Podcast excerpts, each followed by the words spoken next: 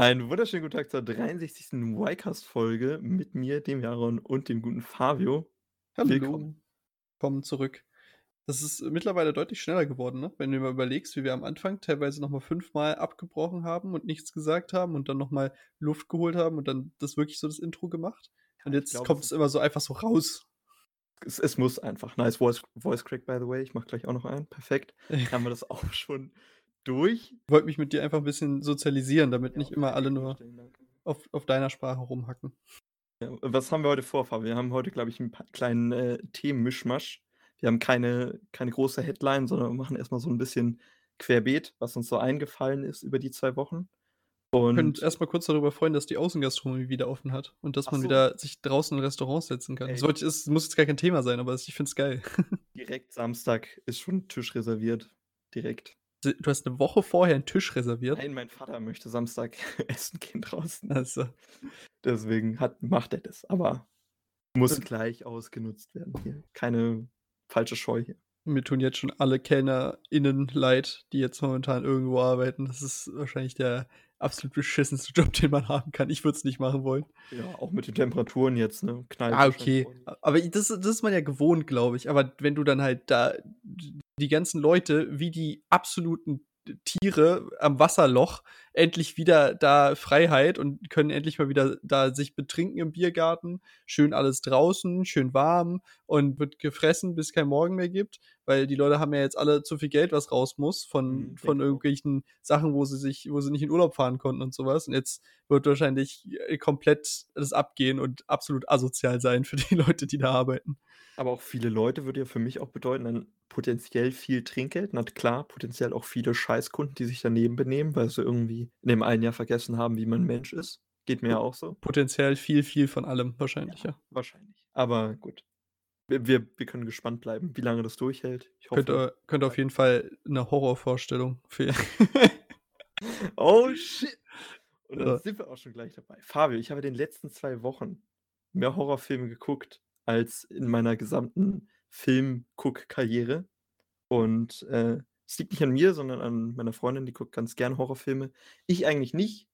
Und ich dachte auch eigentlich nicht, dass ich Horrorfilme geil finde, weil warum muss man sich jetzt selber einen hohen Blutdruck machen, wenn man einfach irgendwie was anderes gucken kann, was einem vielleicht nicht so einen hohen Puls gibt und wo man nicht denkt, so, warum gucke ich mir das an? Also, warum tue ich mir selber gerade diesen Schaden an? So. Aber gibt ja trotzdem genug andere Sachen, wo man das sonst macht. Aber Trash-Horrorfilme sind geil, Fabio. Ich will das jetzt hier schon mal festhalten. Trash-Horrorfilme, die können einiges. Hm. Du bist kein Horrorfan. Nee, ich bin, also ich, äh, ich guck's auch. Also wenn, wenn jemand das mit mir zusammen schauen möchte, gucke ich es mir an und dann finde ich auch tatsächlich, also dann verstehe ich auch, warum man die ganz gut findet. Aber ich weiß nicht. Also so Trash-Horrorfilme sind auch so, ich finde die, also die sind cool, aber wenn man so länger drüber nachdenkt, geben die einem irgendwie nichts. Außer dass du, das einzig Lustige daran ist halt die schlechten Schauspieler und der absolut wacke Plot, aber es ist halt nichts, was halt wirklich, das ist, das ist halt einfach nur, diese ganzen Dinger sind einfach nur für einen Cash Grab gemacht, meiner Meinung nach. Genau, aber ich, dann habe ich mich gefragt, warum kann man so Horrorfilme, warum lassen die sich so gut billig produzieren? Oder warum gibt es davon so viele, die dann auch eine größere Aufmerksamkeit erreichen irgendwie, sodass sie dann irgendwie ein bisschen kommerziell erfolgreicher sind? Ich hätte jetzt halt gesagt, dass die, die Stilmittel, die du im Horrorfilm verwendest, gerade Kameraführung und sowas, die billigsten oder die einfachsten Mittel sind, um Spannung zu erzeugen. Und du, wenn du jetzt irgendwie einen und künstlerisch anspruchsvollen Film drehen willst oder einen, der krass mit irgendwelchen Emotionen oder Landschaften spielt oder sowas, hätte ich jetzt gesagt, ist es schwieriger, als wenn du jemandem quasi einfach nur eine, eine Kamera über die Schulter hängst und der dann durch ein dunkles Gebäude läuft, so nach dem Motto. Da ist die, die Spannung existiert automatisch ohne dass sie gut sein muss, weißt du? Wir sind schon auf dem richtigen Weg, Fabio. Ich wollte ja. auf Blair Witch Project zu sprechen kommen. Weil den habe ich nämlich auch geguckt und den hatte ich davor noch nicht geguckt und ich wusste schon quasi, was es für ein Film ist, aber in dem Film siehst du ja legit nichts außer Natürliches. Sorry für den Spoiler hier an der Stelle. Aber Im Nachfolger dann, soweit ich weiß, schon, ne? Ja, also den, ich habe ja. ich hab nämlich den, das Original auch erst dieses Jahr gesehen. Mhm. Und ja, ich fand es auch ganz gut.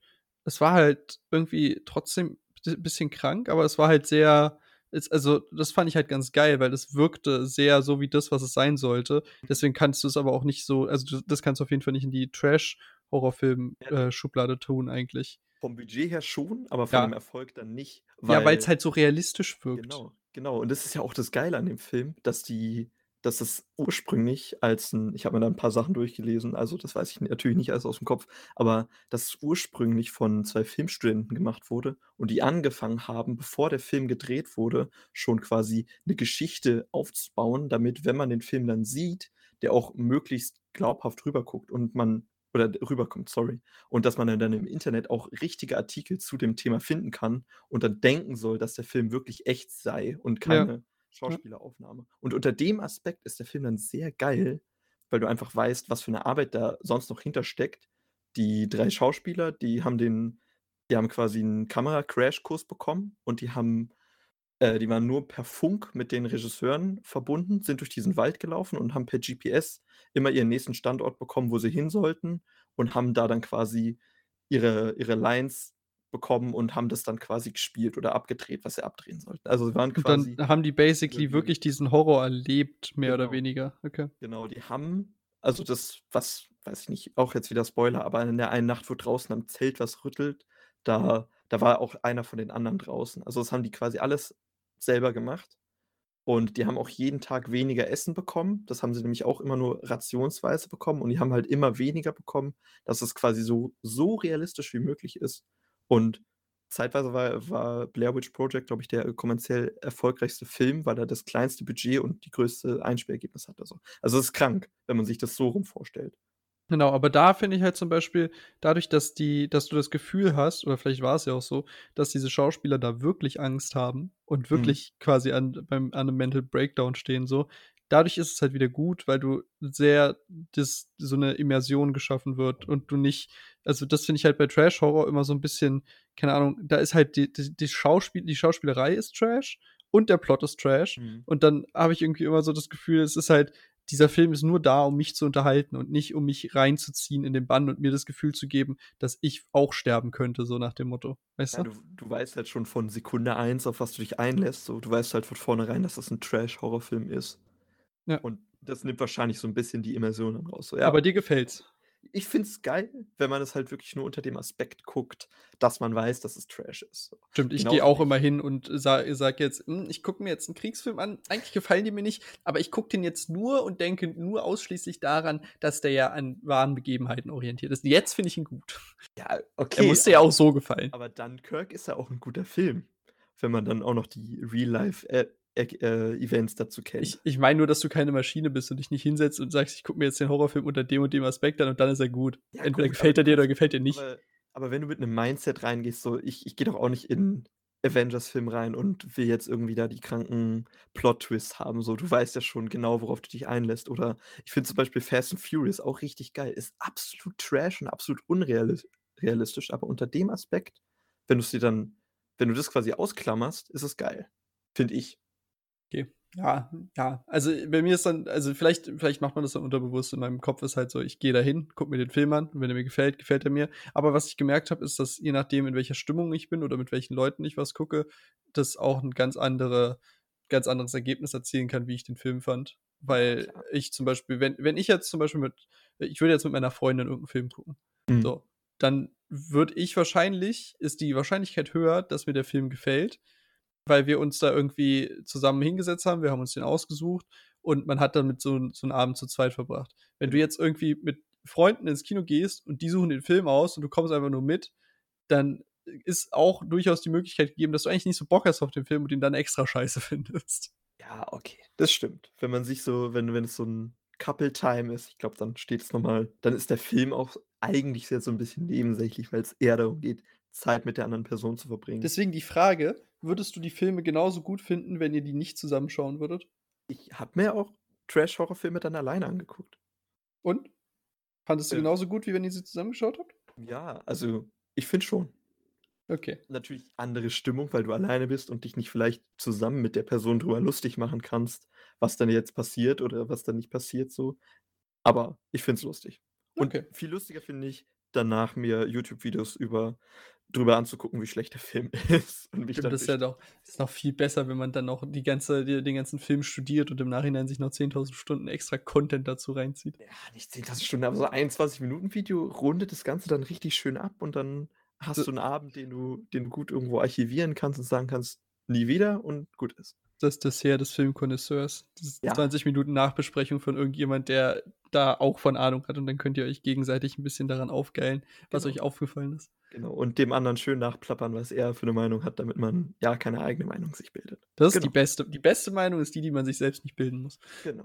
Das, du nimmst, man nimmt sich das Beste zusammen, lässt sich schon cool von den Kommentaren bei Amazon Prime irgendwie richtig schön den Film vermiesen so von vornherein, weil da Leute hier reinschreiben, richtig schlecht, ich habe noch nie so einen schlechten Film geguckt. Und dann gehst du in den Film rein. Ja, da frage ich mich auch, was, was, ist, was ist in deinem Leben schiefgelaufen, dass du wirklich hingehst und sowas wie äh, Amazon äh, Prime äh, Filmbewertungen schreibst, dass du ein Produkt bewertest, meinetwegen. Aber warum musst du denn da irgendwie noch einen Kommentar zu schreiben? Das ist genauso lost wie die Leute, die auf so auf web.de oder Freemail oder sowas hingehen und die Artikel, diese Trash-Artikel, die die da dir hinklatschen als News, dann auch noch kommentieren und dazu ihren Senf abgeben. Das ist ganz, ganz lost. Wir haben dazu mal in der, in der Schule, haben wir mal so ein Buch gelesen von Daniel Kehlmann.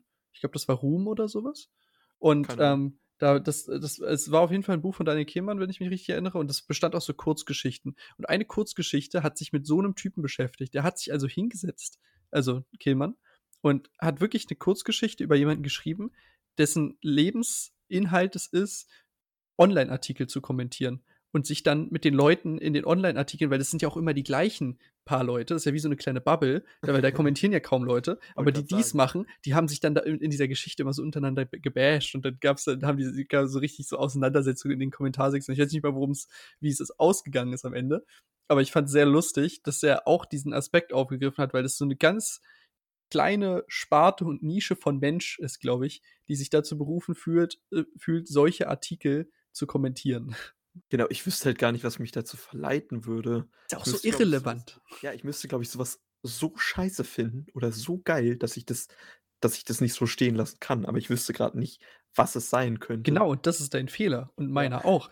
Es gibt nämlich dann die Menschen, die sind der Meinung, dass sie einfach zu allem und jedem immer ihren Kommentar abgeben müssen. Und da geht es nicht darum, dass sie es besonders gut oder schlecht finden. Es, Hauptsache, es wird kommentiert. Ich meine, wir ja. kennen ja auch Leute, die hingehen und regelmäßig YouTube-Videos kommentieren, wo wir normalerweise nie im Leben auf die Idee kommen würden, einen Kommentar zu schreiben bei YouTube. Aber ich glaube, da ist halt so, das ist so ein bisschen ich weiß nicht, manche Leute brauchen diese Interaktion einfach mehr. Das ist aber lustig, ne? Mindset. Ja, habe ich null das Mindset, keine Ahnung. Und ich kenne auch ehrlich gesagt nicht so viele Leute, kenne schon, aber die das so exzessiv machen, so, ich weiß nicht.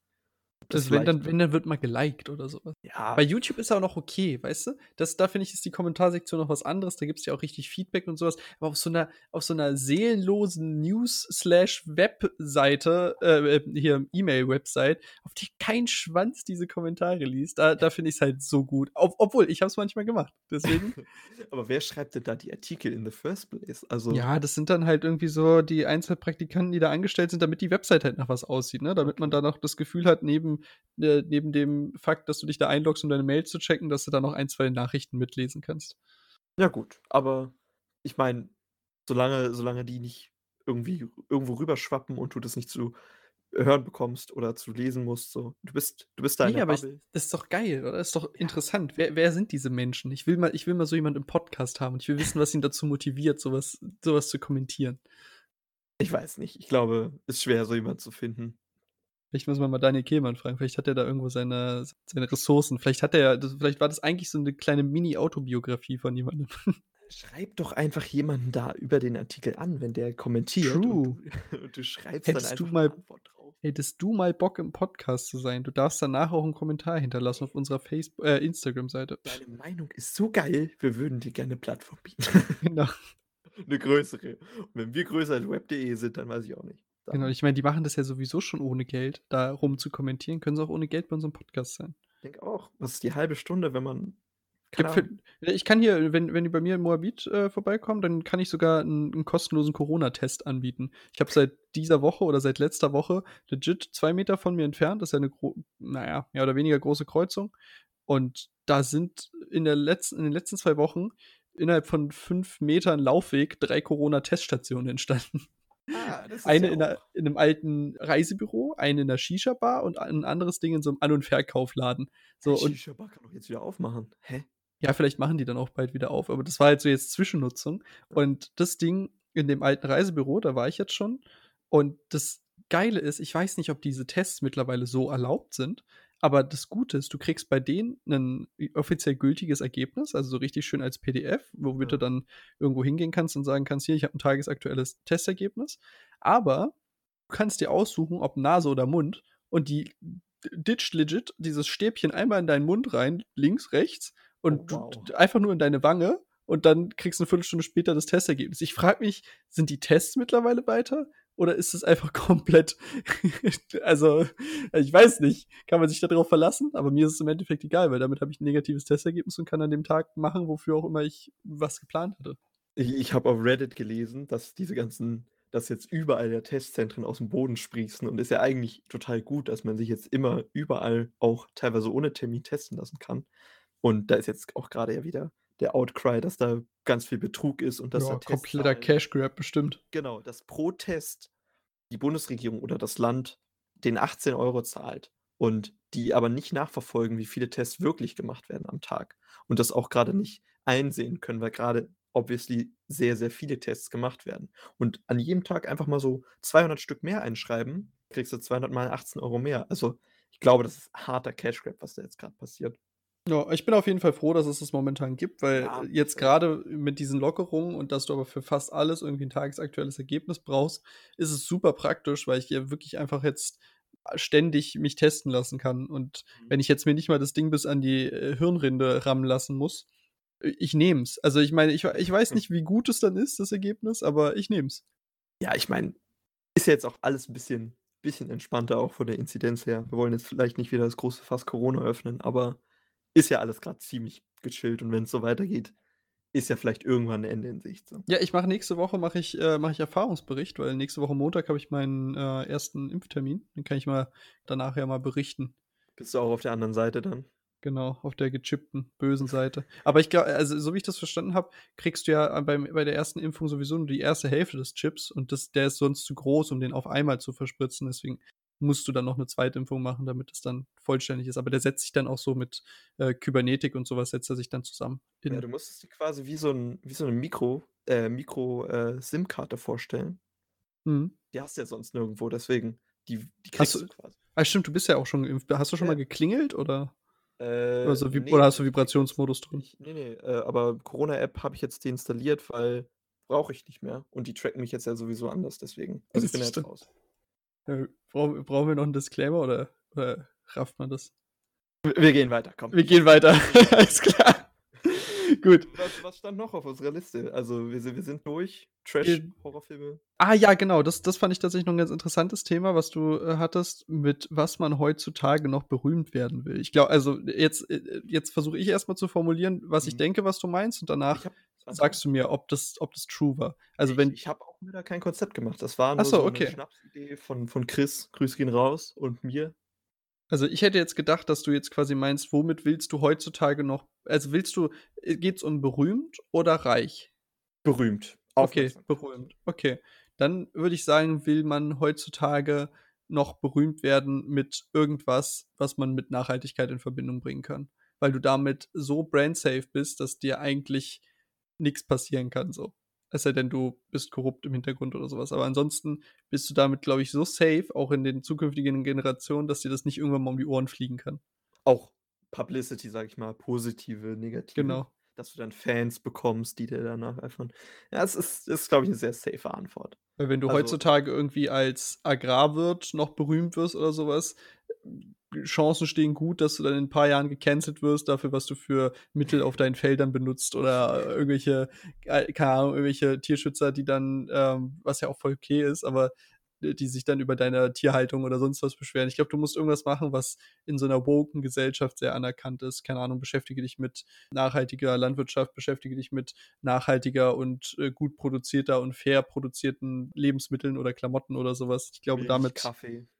Also ja, was. Da kannst du da hast du ein reines Gewissen und kannst dann noch stolz auf dich sein, weil mit vielen anderen Sachen, glaube ich, ist 'n wird heikles. Thema, was jetzt kommt, aber so Feminismus, LGBTQ, äh, sage ich mal, die da 'n bisschen aufklären wollen. Meinst du, das ist 'n was Dankbares, was Ne, man jetzt machen kann, das ist oder? super undankbar. Ich glaube, damit glaube willst du nicht. berühmt werden. Genau, ich glaube, da da bringst du dich so hart ins Fadenkreuz also, Respekt an die Leute, die's machen und die wo's ja anscheinend gemacht werden, weil es also, die der Backlash, den die ja kriegen, das bestätigt quasi nur, dass sie ja irgendwas richtig machen oder dass sie vielleicht den Nagel auf 'n Kopf treffen. Ich glaube, Ab da hast du so eine so einen krassen Drahtseilakt zwischen dass du weil du ja dadurch da lebst du ja auch so krass in deiner eigenen Bubble, grade wenn's egal ob's jetzt nur um Mann, Frau oder um, keine Alles Ahnung, äh, äh, ja, ne, ne, ne, um was auch immer, irgendwelche Ungleichheiten geht. Nicht nur Mhm. jetzt irgendwie Geschlechterungleichheiten, sondern auch dann, ähm, schwarz-weiß oder whatever, wo wo auch immer du dann halt irgendwelche Ungerechtigkeiten siehst.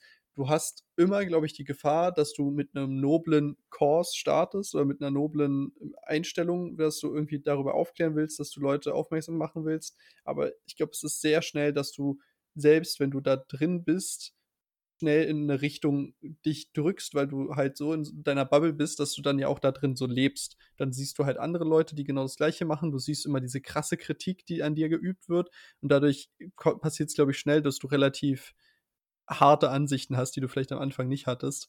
Und ich glaube, du bist da immer sehr politisch schnell in irgend 'ner Ecke, Ich so. wollte auch ich wollte auch sagen, dass du dann vielleicht immer auch aggressiver mit deinem Thema bist, weil dich das immer mehr also, wenn wenn du immer mehr Backlash kriegst, dass du dann quasi immer doller zurückbeißen willst, sodass du dich immer mehr dann wehren willst, noch musst.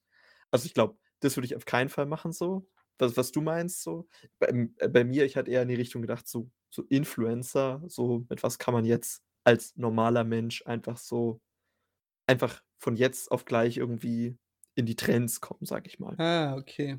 So was in die Richtung, aber das das schließt ja deine Sache nicht aus, so wenn du jetzt irgendwie der krasseste Dude bist, der auf seiner solarbetriebenen Floßfarm einmal um die Welt segelt und das dann für alle zugänglich macht oder so. Ich glaube, das ist ja auch positiv, sage ich mal. Aber da hatte ich mir auch gar nicht so richtig Gedanken drüber gemacht, aber nur, ob man das überhaupt heutzutage will. Ob ich ob ich als Person oder du als Person überhaupt berühmt werden willst, was so die Vorteile davon wären für dich selber. Aber ich würde nämlich eher so die so die Nachteile sehen, so dass du keine Privatsphäre mehr hast, so dass du kein eigener Mensch bist, sondern immer nur noch für deinen Cause, für dein Instagram, für dein TikTok, was weiß ich, auch Streamer oder so, dass sie immer nur noch dafür leben und dafür nur noch hustlen, Zeit haben und alles andere irgendwie vernachlässigen. Also, ich glaube, das wäre mein größtes Problem generell an Aber andererseits ist das ja auch grade wenn du dann also, so von der Größe, von der du sprichst, ist es ja auch 'n zeitlich begrenzter Vertrag, den du da schließt für dich selbst in deinem Inneren, weil du ja eigentlich, wenn du dann an der Stelle bist, dass du keine Privatsphäre mehr hast und dass du ständig 24/7 nur noch dafür hustlest, weil's dein Job ist, Mhm. dann gehen wir ja davon aus, dass wir schon bei 'ner gew von 'ner gewissen Größe sprechen. Jo. Und dann würde ich sagen, kannst du das ja zeitlich begrenzt irgendwie sagen, du machst das jetzt 10 Jahre oder so was und dann kannst du eigentlich den Rest deines Lebens leben, wie du möchtest, so nach dem Motto. Gut, aber dann ist ja auch die Frage, was machst du nach den 10 Jahren? Aber gut, du da hast du natürlich recht, dass du, wenn du das als Job machst Aber die dann Fra ist frage ich mich auch, ob du, wenn du jemals so in der Öffentlichkeit stehst, Mhm. sagen wir mal so 'n Papa Platte, Mhm. der ist jetzt nicht der größte deutsche Streamer, aber schon einer der größten. Und der ist in Deutschland garantiert überall in unserer und jüngeren Generation bekannt. Jeder hat den Namen schon mal gehört oder schon mal 'n Bild gesehen oder zumindest ist den Twitch 'n Begriff. Genau, kann Und damit irgendwas genau. assoziieren.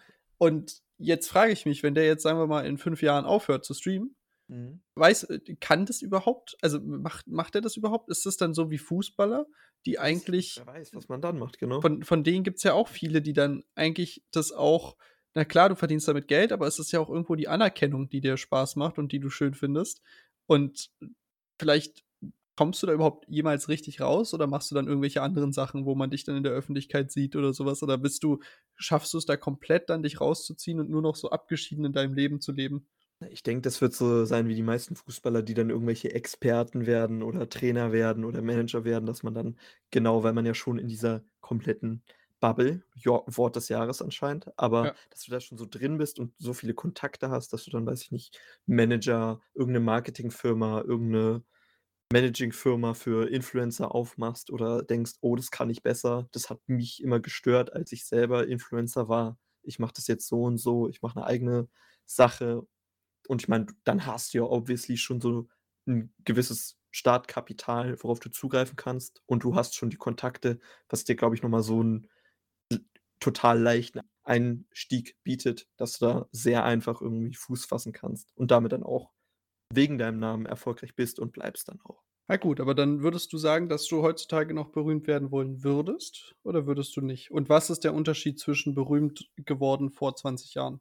Ja, ich, vor 20 Jahren kann man sagen, dass da die berühmtesten Personen Schauspieler und ja, ja, ja, schon, aber wo wäre der Unterschied zwischen für dich, ob du heutzutage berühmt werden würdest oder vor 20 Jahren berühmt geworden wärst?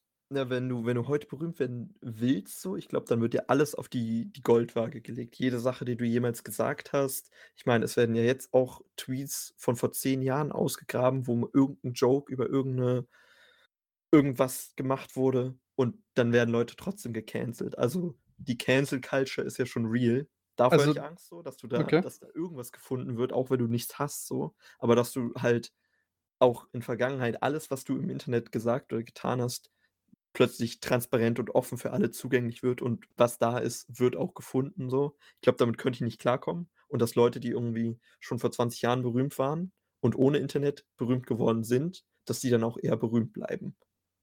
Okay, also, also ich würde tatsächlich unterscheiden. Ich würde so eine, dadurch, dass ich einfach so ein Mensch bin, habe ich letztens drüber geredet, der sehr viel halt so in sich zurückgezogen lebt, wenn man so will, und halt mhm. sehr viel ohne Menschen auch gerne was macht und das eher dann quasi als Erleichterung empfindet, wenn man dann mal zwei, drei Tage was mit Leuten gemacht hat, dass man dann wieder Pause hat, so. Klassischer Introvertierter. Genau. Dann fände ich es cool, glaube ich, so eine Internetberühmtheit zu werden. Hätte ich gar kein Problem mit. Okay. Weil ich glaube, von, von meinem PC aus hätte ich null Problem damit, irgendwie mit bei Twitch irgendwie tausende von Leute zu unterhalten oder sowas. Nicht, dass ich denken würde, dass ich das kann, weil ich unterhaltsam genug bin, aber dass ich es mir zutrauen würde, dass ich sagen würde, das wäre fein für mich. und wir gehen jetzt aber, ja auch davon aus, dass es schon so ist, so dass du irgendwie schon eine bestimmte Menge hast, die dir die genau. das mögen, was du machst. So. Aber jetzt irgendwie auf großen Bühnen stehen oder sowas und dadurch irgendwie mein, also so richtig im, im Real Life so berühmt werden, das wäre gar nichts für mich. Aber so eine Internetberühmtheit fände ich schon ganz interessant. Also fände ich, also es ist nichts, worauf ich hinarbeiten würde, es ist nichts, was mein Ziel ist.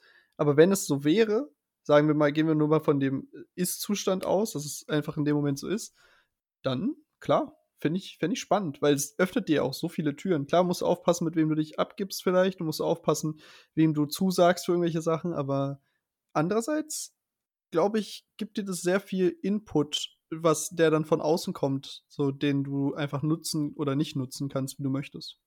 Also ich glaube, bei mir wäre das Erste, was ich mir vorstellen könnte, so hinter den Kulissen, aber trotzdem so ein hohes Tier. Also um jetzt in der Entertainment-Branche zu bleiben, weiß nicht. Ich will nicht der Schauspieler von dem Film sein, sondern lieber irgendwie der Regisseur oder so. Oder der Beat-Producer. Genau, irgendwas im Hintergrund, dass ich quasi nicht selber, dass ich quasi Stars habe, die immer vorgeschoben werden können, aber dass ich selber immer noch weiß, dass ich ein sehr hohes Standing innerhalb der, äh, innerhalb der, dem Bereich, wo ich mich gut drin auskenne, habe. So. Ich glaube, das wäre Traum für mich so. Das ist, dass man es also die Fäden von hinten ziehen kann und selber irgendwie nie, nie im Rampenlicht steht. Ja, um es kurz zu halten. So ein, so ein Manager für, für Influencer? Ja, ein Manager, ja, weiß ich nicht. Hast wieder so, so viel Verantwortung, ne? Genau, ist man zu nah dran. So. Ja gut, hast du ja als Regisseur oder Producer von irgendwelchen Serien, Shows oder Filmen auch. Ich glaube, du wirst auch generell, also außer dass es jetzt so ein neues Phänomen, gerade mit Twitch und sowas, aber davor bist du ohne Verantwortung und ohne große Aufgaben auch eher nicht unbedingt berühmt geworden.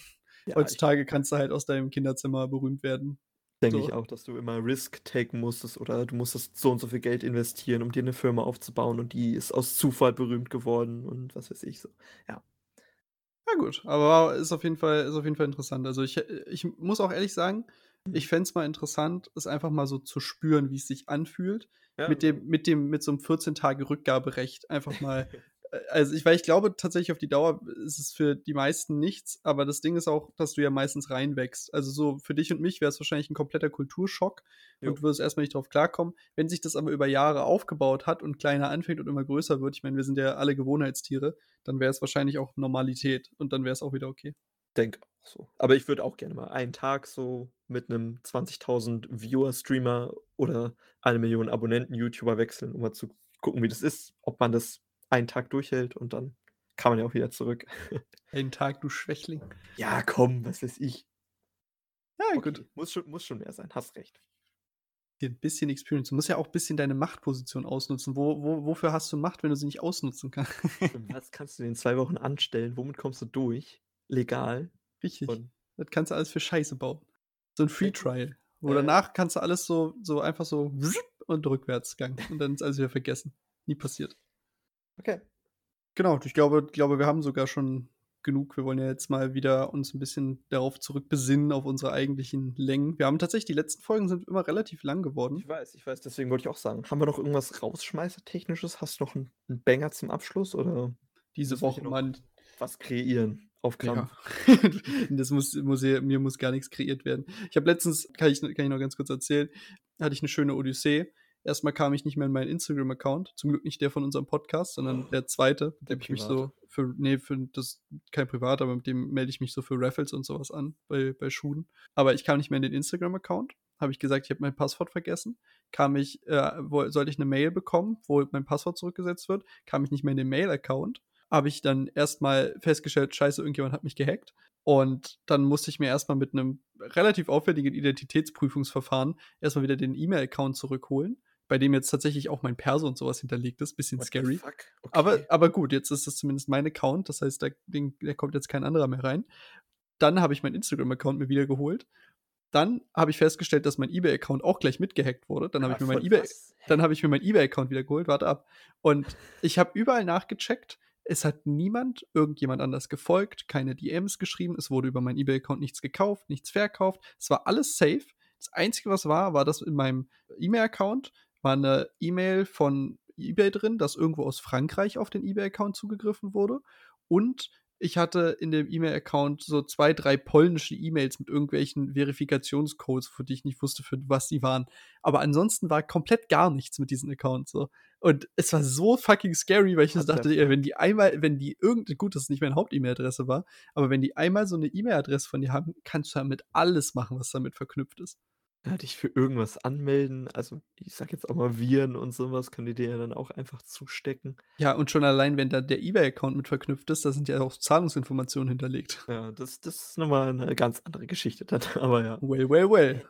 Okay, Leute, das habe ich ja gar nicht mitbekommen. Also äh, als Rausschmeißer können wir hier fe können wir festhalten, passt auf eure Passwörter auf, benutzt so viele wie, äh, verschiedene wie möglich. Ja, immer, immer alle drei Monate ändern, ne? Macht, ma- macht jeder, oder? und wenn ihr euch richtig einen Gefallen tun wollt, dann nehmt einfach jeden Account, den ihr habt, jede E-Mail und sowas und verknüpft die mit ihrer, eurer Haupt-E-Mail oder mit eurer äh, Handynummer, weil ich habe dadurch schon Accounts verloren, weil ich nicht mehr irgendwelche Sachen damit verknüpft hatte und nicht zurückverfolgt werden konnte, dass es wirklich mein Account ist. Ach so, lol. Okay, also bei allen neuen Sachen gebe ich auch immer irgendwie Handy. Also muss man ja auch. Ja, heutzutage Handy, ist mit das. Safeste, was du tatsächlich machen kannst, leider. Ja. Auch wenn das irgendwie nicht so geil ist, weil wenn das weg ist, ist halt auch doof. Aber trotzdem, da Handy ist halt immer, kann halt nicht getrickst werden im Normalfall. Okay, also. Ja, äh, das war der Rausschmeißer, den du wolltest, oder? Das war der perfekte Rausschmeißer. Ich hatte an Odyssee, ich dachte, du hast dich in Berlin verlaufen, aber. Nee, das passiert mir nicht. Ich habe eine super Orientierungssinn. Ja, keine Ahnung, man. Ich Also- fragen dürfen. Jawohl. Also, wir hören uns äh, in zwei Wochen. Dann hören wir, hören wir uns äh, frisch gechippt und gesund und munter wieder. Jo. und dann, äh, bis dann. Gut. Genieß die Zeit. Tschüss. Ciao, ciao.